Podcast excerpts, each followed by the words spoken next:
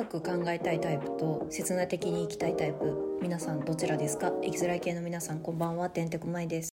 最近切な的に生きる友人と会ってきたんですよ。しかも久しぶりに連絡をくれて私の悪い癖なんですけども友達を非表示にして消去っていうことをしちゃうんですよね。23年連絡を取っていないと。リセット症候群の類ですよね、まあ、これはまあ幼少期からリセットをしなければならないっていう環境下で生きてきたっていうのもそうなんですけどもうすっきりしたっていう感覚が自分の中でね2点あるんですよね。1点目は中学校の時に、まあ、小学校の時から近所で仲良くしていた人がいたんですけどもちょっとギクシャクしちゃっていいように言えばね。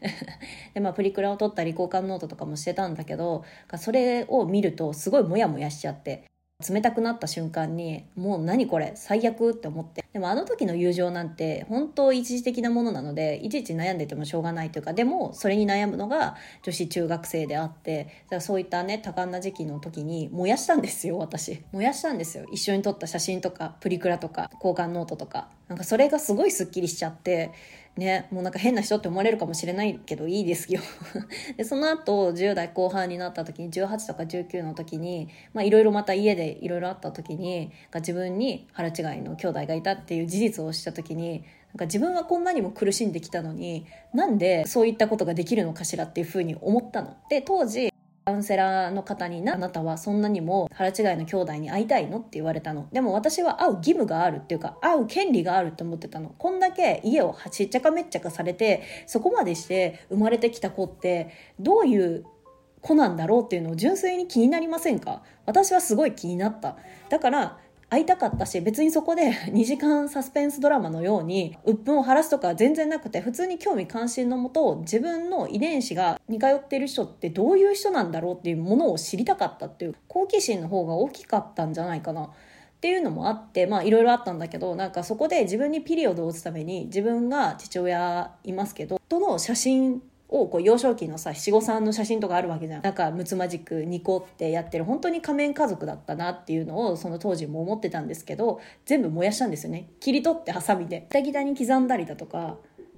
もうカンカンの中に入れて炎でバーってしたりだとかそれがねすごいリセットするのが心地よかったんですよね。っていうのもあり変な話なんですけども終止符を打つことができたんですよ。一旦ね自分の物語の第1章終わりみたいな感じで第2章終わりみたいな感じで。で前進するためにやった行為としてはすごい私にとっては有効的だった。頭の中でいくらさこの物語は終わりにしようって考えていた。嫌なことを忘れようって思っても無理じゃないですか。取り除くことって本当に無理で掃除機みたいに吸ってくれたらいいんだけどもそうもいかないから目に見える具体的な手法として私はやるのをおすすめはしないけど結構いいですよね。中学校の時とか嫌なことがあった時にムカついたことを書いてビリビリに破り捨ててゴミ箱に捨てるっていうことをしたりだとか今思い返してみるとティッシュを本当にねこう資源的な問題で考えるとよくないんだけどティッシュボックスからうわーって出してわーって昔スペックっていうドラマがあったんですけどそのドラマのようにわーって宙に回せてこうストレス発散っていうのをねしてましたね。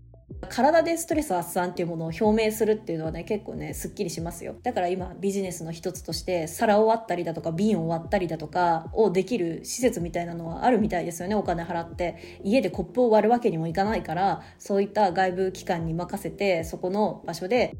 テレビパイプでぶん殴ったりだとかお皿を割ったりだとかちょっと興味ありますよね。物理的にストレス発散ができるわけだから。まあ話はそれたんですけどもそういったこともあってリセット症候群の気質があってさすがにブロックはしないかな。でもこのコロナっていう事象があったことによって友好関係って結構変わりませんでした。私の中では変わったんだよね、まあ、この期間に、まあ、自分の年齢もそうなんだけど出産妊娠した人もいるし引っ越しとか転居とか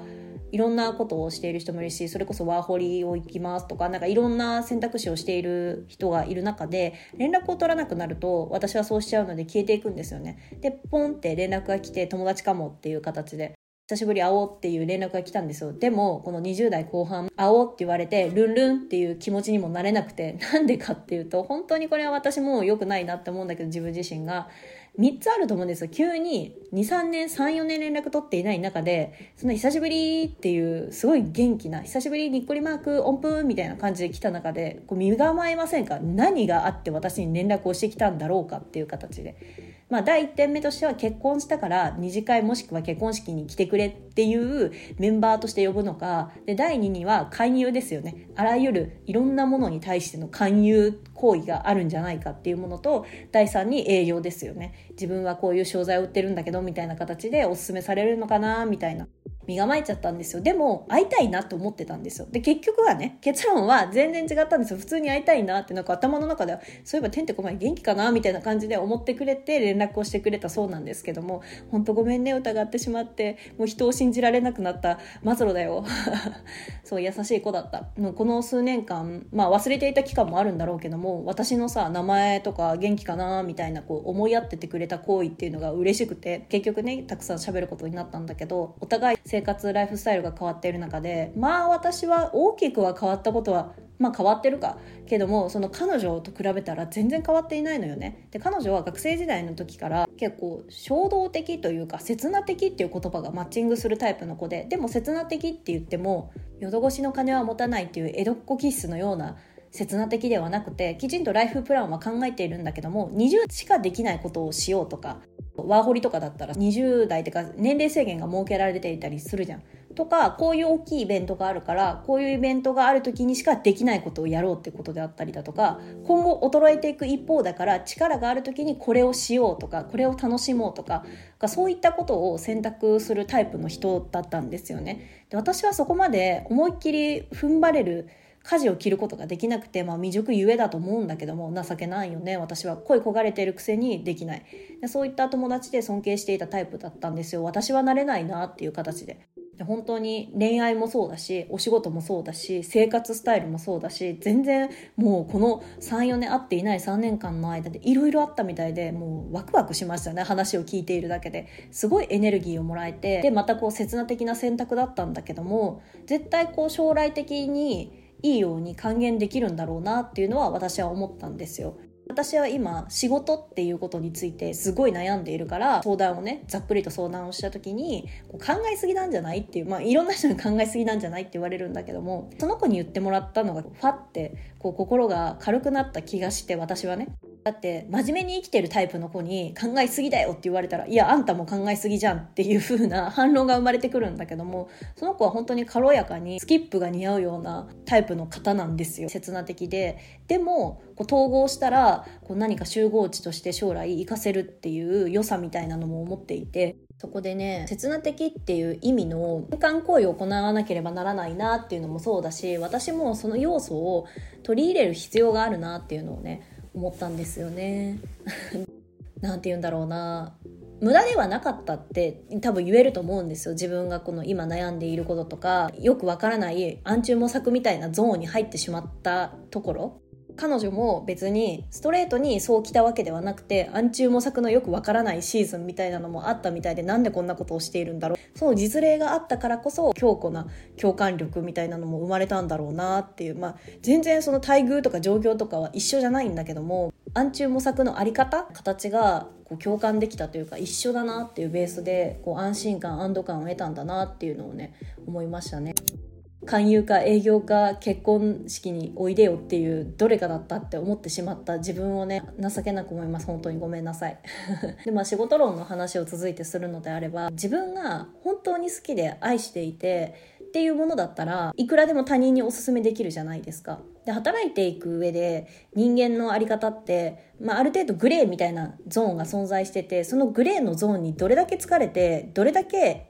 無意識でグレーのゾーンに疲れるかが生きやすさのレールなのかなって私は思っているの。こう抽象的な話で申し訳ないんだけど、どの業種に至ってもグレーみたいなゾーンあるじゃん。ブラック、もうほぼブラックだけど、まあ、グレーって仮定していいでしょうみたいなゾーンであったりだとか、みんなやってるから別にそれは傷つけていないじゃんとか、他の人をね。私は別に物を売りつけるような仕事をしてるわけじゃないんだけど物を売りつける仕事ってどれだけいいものですよって付加価値をたくさんつけて、まあ、商材として扱っていくわけじゃん。必要ニーズがあれば、まあ、マッチングすればいいんだけどもこう潜在顧客みたいなので買う意思はないけども買わせるようにする戦略であったりだとか本来は欲しくもないのに買わせてしまうっていう手法。でも世の中資本主義で回っているのでお金のある程度数値であったりだとか売り上げとかっていうのを意識していかなければならないんだよね。まあそれが直結して私たちのお給料になっているわけだし。でも本当に好きなものだったら売れるよ。例えば私は今目の前にポーチがあるのでそれを取り出してくるのであれば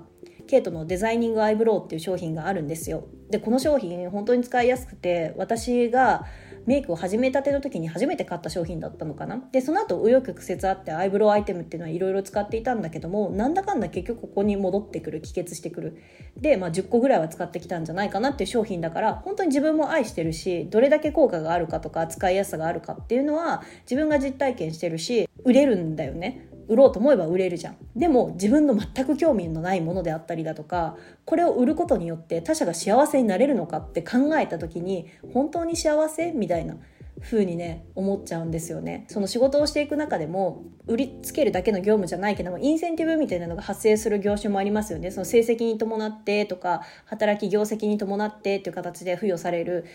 手当みたいなものなんだけどもそれってさ人的な評価をしていく中でやっぱり分かりやすい数値で評価されていくじゃん。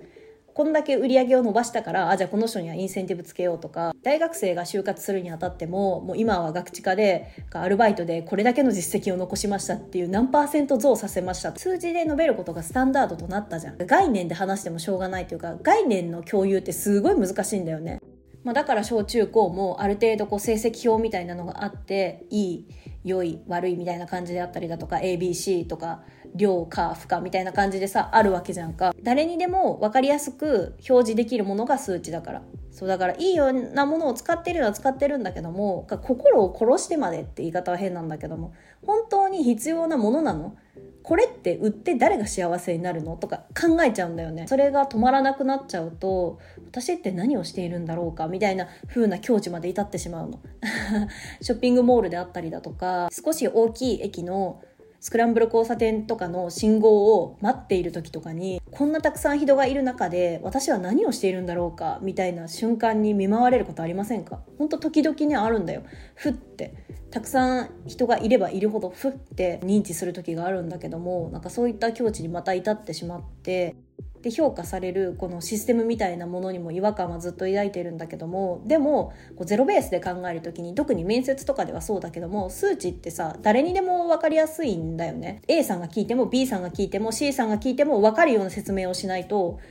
良くないから A さんとは仲が深いから A さんは言語が少なくても単語が少なくても通じるけど知ったこともない関わったこともない C さんに対して同じようにテンプレートで使えるかって言われれば NG なんだよね。だからこそそこで数値とかが登場してくるの。でもそれって本当にその人の人的価値なんだろうかっていうのを思いますよね。あとは働くことだけが人的価値なんだろうことであったりだとか日本衰退していってるから税金がバンバンバンバン上がって雇用形態の部分だったりだとか、まあ、リスキングっていうところも提供してくれたりとかするんだけどいやいやそういうことじゃないでしょみたいな意見があったりだとか扶養の制度もそうですよね。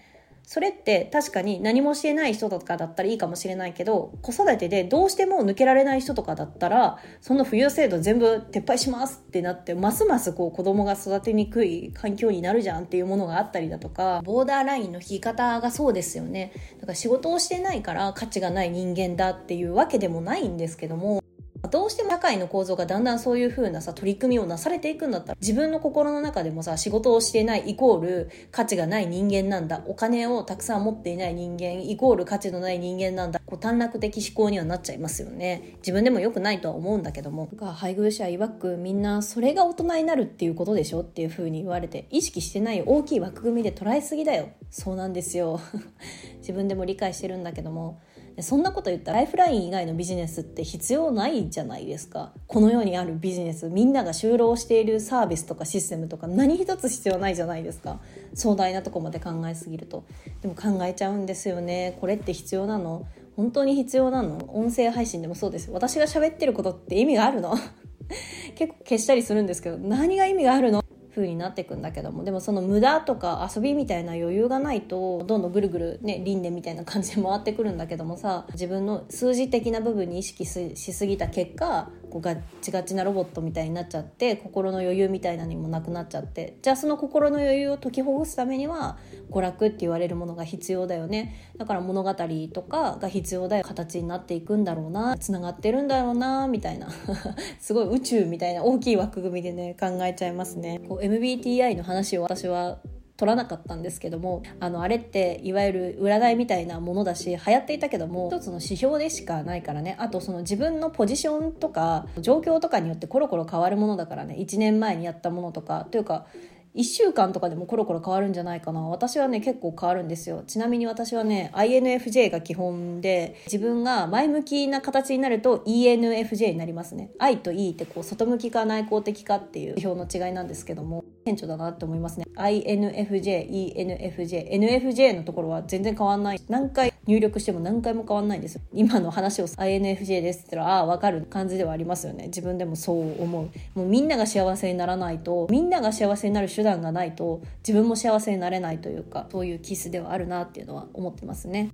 だからその刹那的に生きるこのお話をしたんですけどもパッて決められないんですよね。結構考えちゃうのでずっと考えて深く深く分析したり洞察したりした結果じゃないと動き出せないんですよね。ほんと厄介だなと思うけど。もうもう無理もういいもうあっってなったら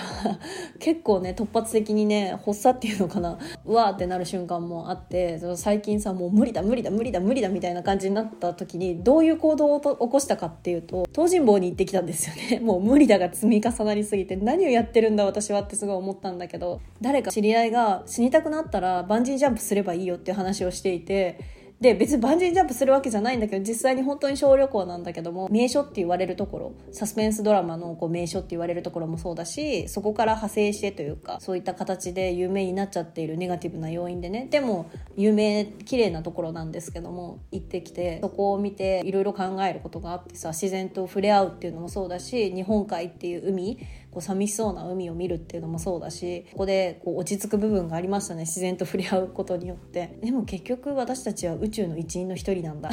めっちゃ INFJ っぽいんでしょ自分でもそう思いながらわーとか思いながらやってましたけど。その物を売るっていう、まあ、概念でもいいしその商材って物って物質的なものとかだけじゃなくてそういう概念とか抽象的なものも商材として扱われるじゃんか。そういった時に相手方からすごい欲しいですとか比較検討していますっていう段階だったら全然ご利用しできるんだけどもとか一時的に1回だけ売ってくださいとかだったらピエロになっていくらでも口八丁で言えるんだけどもそれを継続してでも10年とかもう数年でも1年2年3年単位であってもこれが本当に素晴らしいシステムですって胸を張って言えるんですかって言うとねうーんっていう気持ちになっちゃうんですよねでもそれが仕事なんでしょうけどねなんか特にその人の心に深く関わってしまうであろう案件に対しては私は丁寧に取り扱いたいって思ってるんだけどももうビジネス化してしまったらお金お金数値数値っていう部分になっちゃってそっち優勢になっちゃうんですよね。ほんと向いてないなって思うんですよ。別に理解はしてるからさやるはやるんだけども自分の心の片隅ではいやそれって本当に人の価値を決める指標なのかとかそこでお金を搾取するのって美しい姿なんだろうかとかまあ生きづらいなっていうのは思いますね。考えなければねいいのにね自分の配偶者にも言われましたよ。考えなければすごく活躍できると思うのにねって言われた。そうなんですよね。無心になってこう自分の成果だけを自分のものとして生きていくタイルをつかみ取れればいいんだけどもな。でもそれは誰かの犠牲の上で成り立ってるっていうのは大いにわかるんですよ。今の私の生活だってあれこれこねくり回してもきっと誰かの犠牲の上成り立ってるんですよね。そう。でもそれを無意識のまま生きていたら幸せというかいいんだけども。意識的にそういう場面に出会った時にやっぱりね苦しくなっちゃうんですよね。意識しちゃうからこことどう向き合っていけばいいんだろうって多分これ切っては切り離せない問題ですよね。どの業種に至っても仕事をしていくことって何かを犠牲にしているから絶対に。自分を犠牲にしている場合もあれば他者を犠牲にしている場合もあるしそういったところの向き合い方みたいなのももう考えるの嫌だなっては思ってるんですけど考えていかなければならない課題なんだなっていうのは思っております。すごい悩み悩み尽くした回だったんですけども皆さんはフットワーク軽いタイプというか白深く白深く考えていったけどもその果てにあるゴールみたいなものを明確に持っているタイプですか？それともそんなこと考えなくても今の瞬間を楽しもうぜウェイっていうタイプですか？ここまで聞いてくださった皆さんありがとうございます。また次回もお聞きしていただけるとお会いできると嬉しいです。おやすみなさい。バイバイ。